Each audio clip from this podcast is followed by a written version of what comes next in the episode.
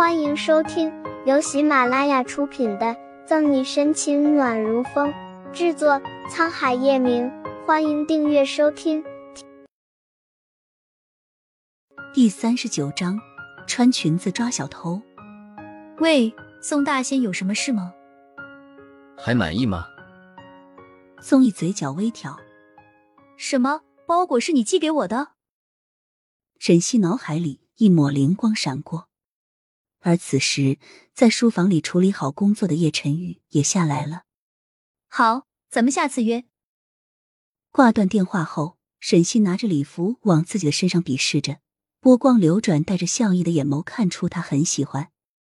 包裹是宋毅寄的，里面装的是一套宴会小礼服。丑死了，谁买的？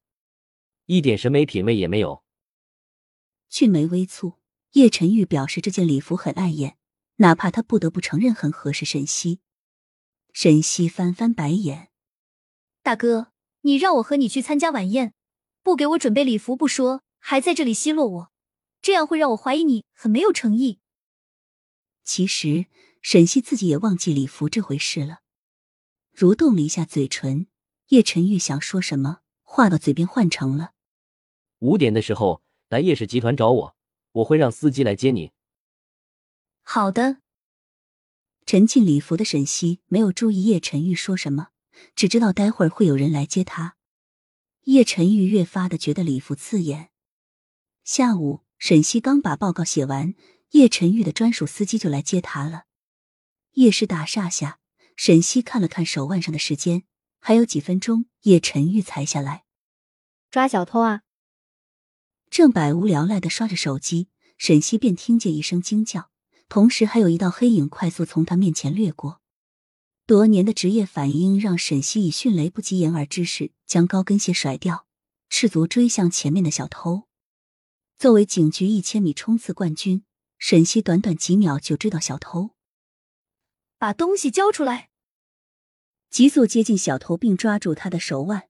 沈西厉喝，小偷却不吃沈西这一套，反手就想给沈西来个过肩摔。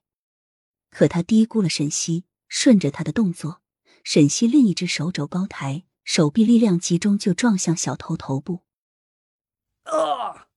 被撞得两眼冒金星的小偷蜷缩在地上哀嚎：“这么暴力，你还是女人吗？”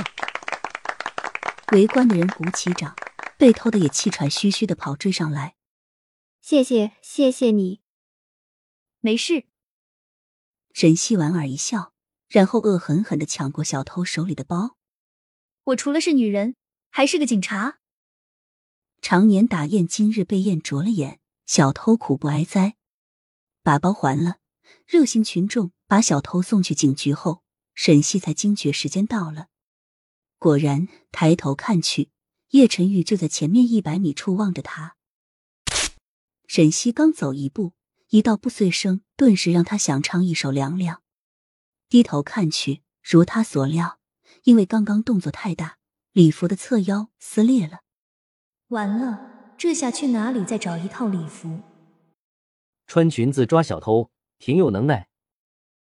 沈西正哭丧着脸，身上就多了一件手工裁剪的黑色西装外套，还有着叶晨玉特有的淡淡紫罗兰味道。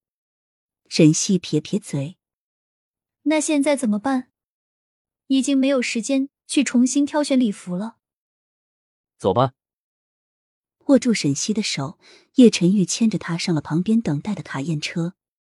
大约十分钟，车在市中心国际时尚大楼的面前停下。叶晨玉，你真当老子的工作室是为你一个人开的？一会儿说要，一会儿说不要。